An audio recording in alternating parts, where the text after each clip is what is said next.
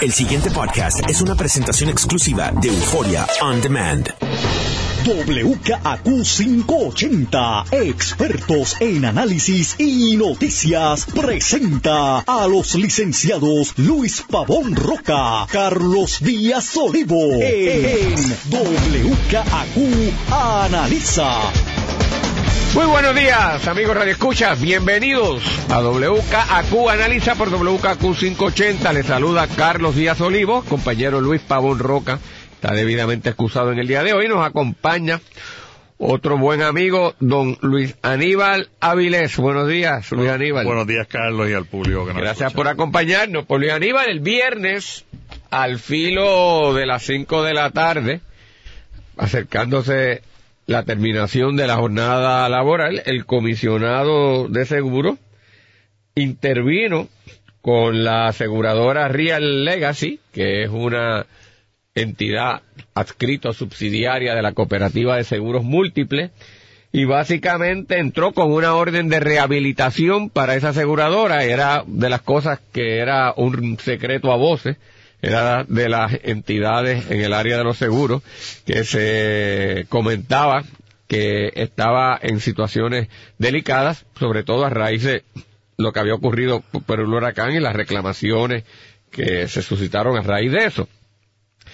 Eh, la orden de rehabilitación, para poner esto en contexto, en el, en el área de los seguros ocurre una cosa desde el punto de vista de la relación Estados con el gobierno federal, contrario a lo que históricamente ocurre en otras áreas en donde el gobierno federal va entrando y desplazando a los estados y ocupando el campo. Aquí en el área de los seguros históricamente ha ocurrido lo contrario. El gobierno federal, aunque pudiera tener injerencia a través de la cláusula de comercio interestatal, se ha salido y ha dejado esencialmente que sean los estados que los regule. Y los estados, a través de una regulación eh, especial, en nuestro caso el Código de Seguros, eh, pues se da la tarea de reglamentar esta industria y como parte de esa reglamentación tiene lo equivalente a lo que serían unos procedimientos bajo el Código de Quiebras Capítulo 40. eh, metidos dentro del propio Código de Seguros, como señala el compañero, el capítulo 40. Y ahí es que entra esta posibilidad de la rehabilitación, que es básicamente tratar de reorganizar una empresa eh, del área de compañía de seguros que está en un estado delicado eh, para tratar de, de viabilizar y mantenerla operante. Cabe la posibilidad que si eso no fuera viable, también se pueda eh, ordenar la di- disolución, de, Liquidación. la li- disolución o de liquidación de la entidad. Y aquí surge entonces lo que sería la preocupación, supongo yo, para la inmensa mayoría de las personas, sobre todo aquellos que se han asegurado con esta empresa. ¿Qué sucede con esto? Pues precisamente, en parte, todas estas medidas van dirigidas a tratar de garantizar, eh, primero garantizar la, la, la, la, la estabilidad de, de la industria y de atender eh, a los asegurados eh, en, su, en, su, en sus reclamaciones y en sus pólizas.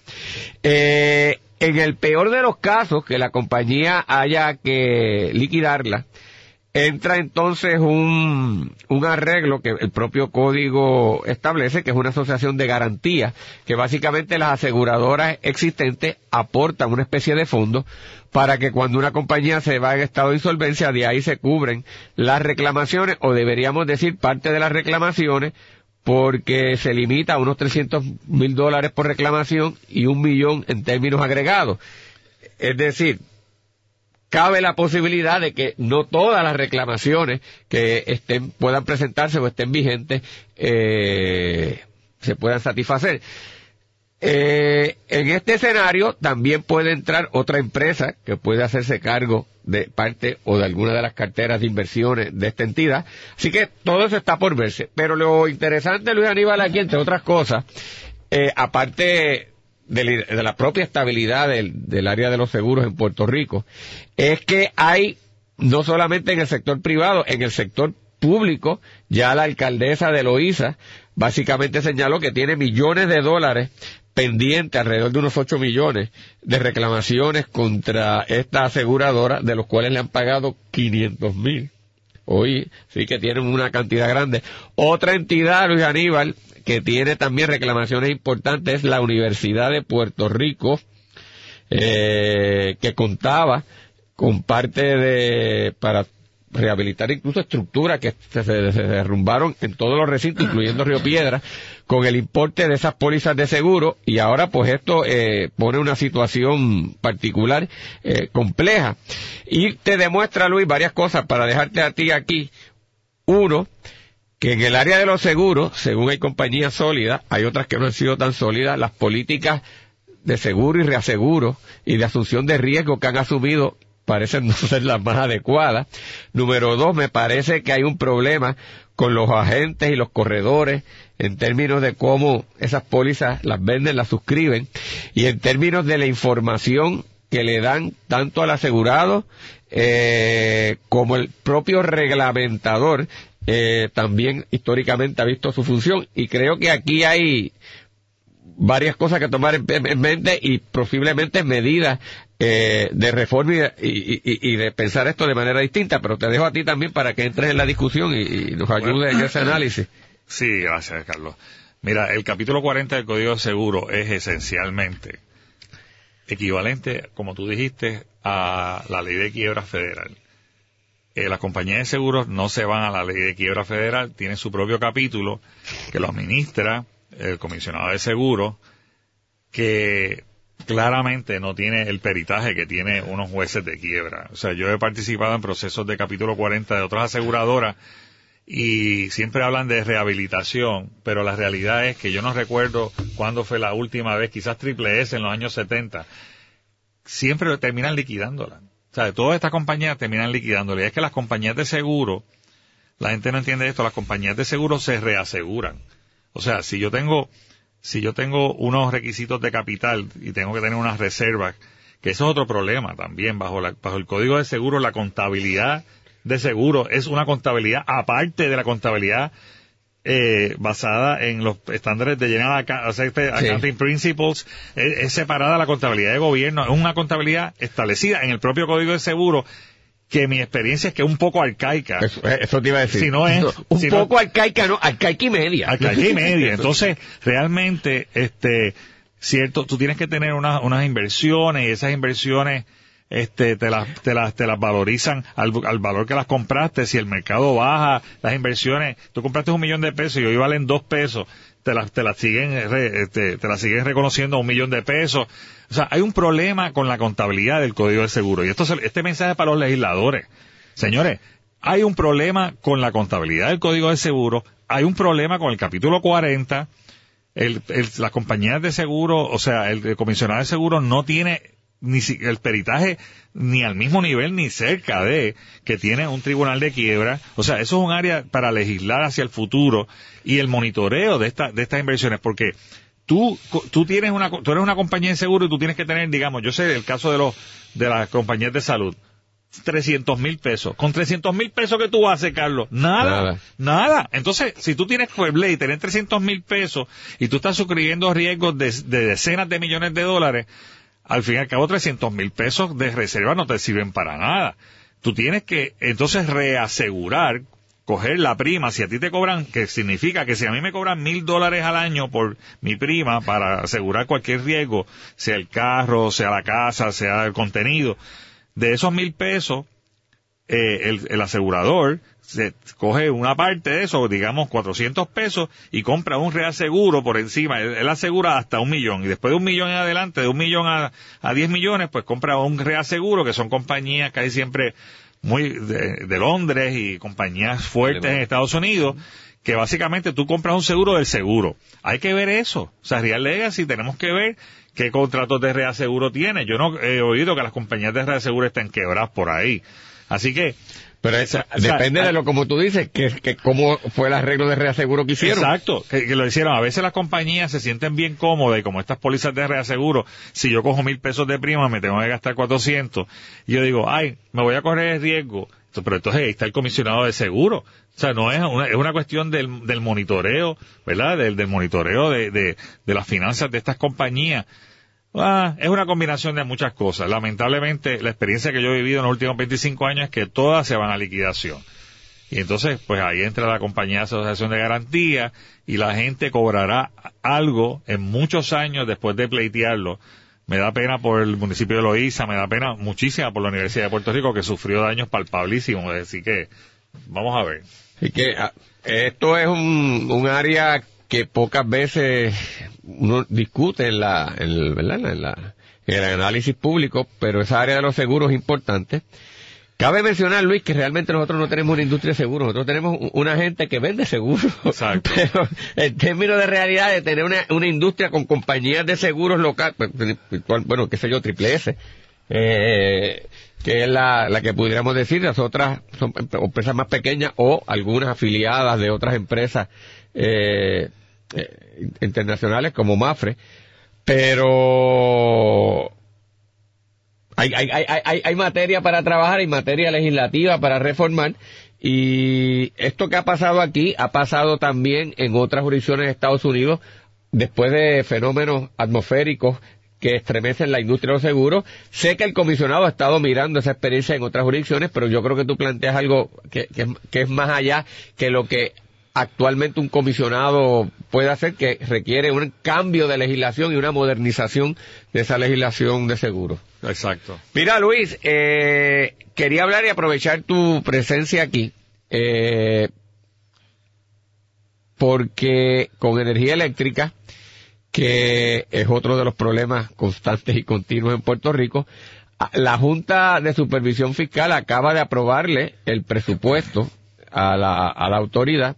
Y también en días recientes, la juez Taylor Swain eh, se negó a desestimar una demanda presentada por Lutier, donde básicamente, entre otras cosas, eh, interesaba acceder información como parte de un proceso de descubrimiento que si se lo hubiesen desestimado, ahí moría esa posibilidad, mientras no se haya desestimado, pues cabe la posibilidad de que algún descubrimiento pueda haber, aunque no necesariamente, el hecho de que no lo haya desestimado no significa que la demanda en sí tenga mérito sustantivo final, pero está vigente. Eh, ¿Cómo tú ves ese escenario en la autoridad?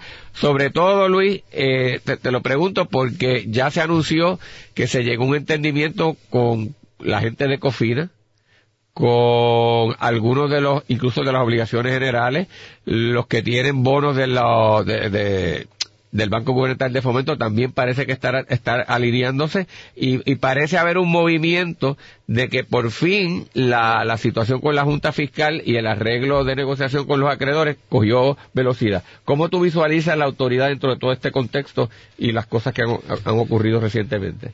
Bueno, el tema de la autoridad eh, es bien complejo, porque el tema de Cofina, pues mira, tú emitiste una deuda, se la debes a tus acreedores, ellos reciben unos intereses, no los están recibiendo, se refinancia la deuda, ellos se intercambia el bono de Cofina por otro bono, que recibes otro interés.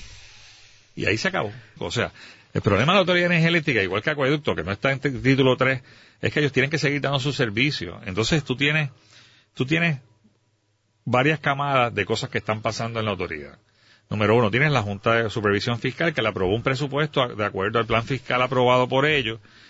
Yo no sé los detalles del presupuesto, lo tendría que mirar, pero me imagino que ese presupuesto está finito y está solamente dirigido a, mantener la, cosa operando a un mínimo, al mínimo necesario para que el sistema no colapse.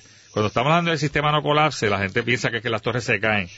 Pues yo le tengo una mala noticia a la gente. Donde va el próximo colapso de la Autoridad de Energía Eléctrica no es que venga un huracán que nos tumba las torres de nuevo. Ya se, aquí se habló la semana pasada de que, se, han gastado sobre tres mil millones de dólares para reparar lo de María y que la reparación es finita. O sea, la reparación no aguanta, no resiste un huracán como el que sufrimos el año pasado.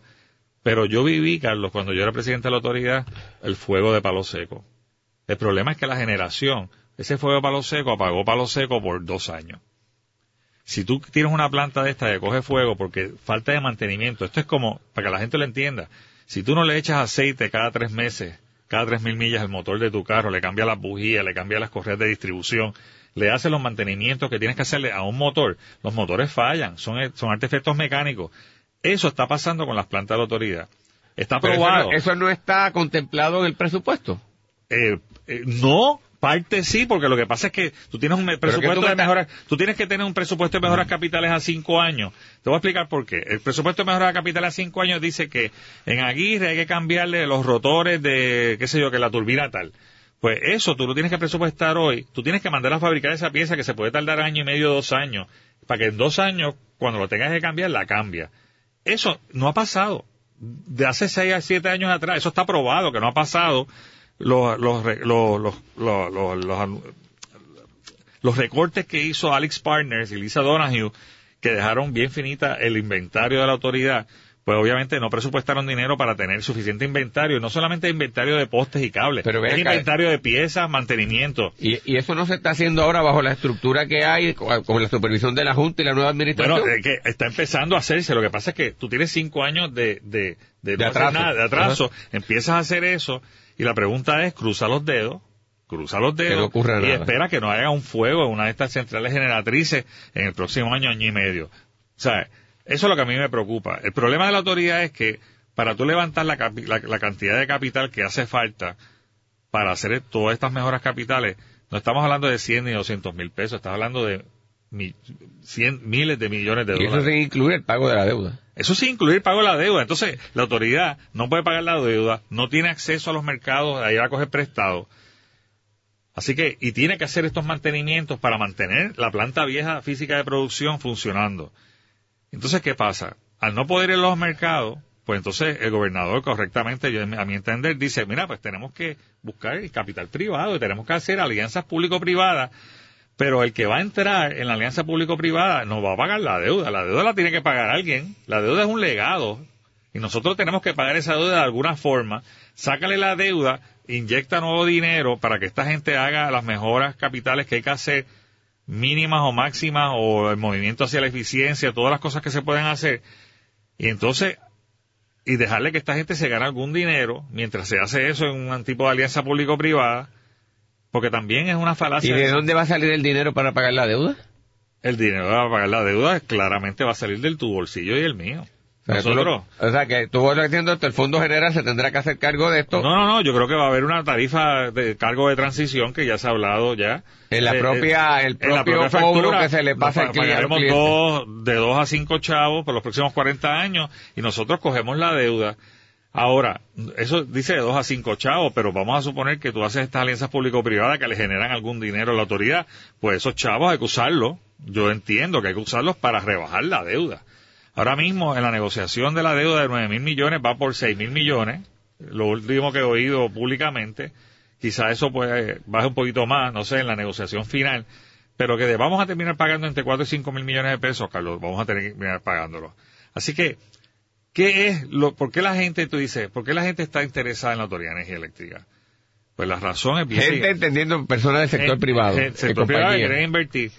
Porque nosotros. Pero esa inversión que tú estás diciendo, tú la estás contemplando que va a ocurrir es eh, manteniendo el gobierno la operación de la entidad y privatizando áreas o, o, que se van a hacer cargo prácticamente de toda la autoridad en, diferentes arreglos. La ley 120-2018 dice que la generación se privatizará. O sea, cuando se dice que se privatizará, será que serán alianzas público-privadas, porque nadie va a comprar una planta de producción vieja, uno, y un sitio que está contaminado. O sea, nadie va a correrse ese riesgo, o sea que el gobierno va a tener que asumir alguno de esos riesgos. Y una alianza público-privada, el, privado lo que va a hacer es inyectar nueva, nuevo dinero y montar una nueva planta de producción en sitios donde están las viejas plantas planta de producción con mejores combustibles, menos contaminación, con mejor rendimiento eh, térmico, ¿verdad? O sea, mejor eficiencia. Entonces, ¿qué es lo que la gente está comprando, Carlos? Los inversionistas lo que están comprando es que nosotros colectivamente como país le pagamos a la autoridad 250, 300 millones de dólares mensuales. Ese es el activo. El activo de la Autoridad de Energía Eléctrica es un flujo de caja de 300 millones de dólares mensuales. Y ese pedazo de 300 millones de dólares se, lo picarán entre dos o tres. El pasado podcast fue una presentación exclusiva de Euphoria On Demand. Para escuchar otros episodios de este y otros podcasts, visítanos en euphoriaondemand.com.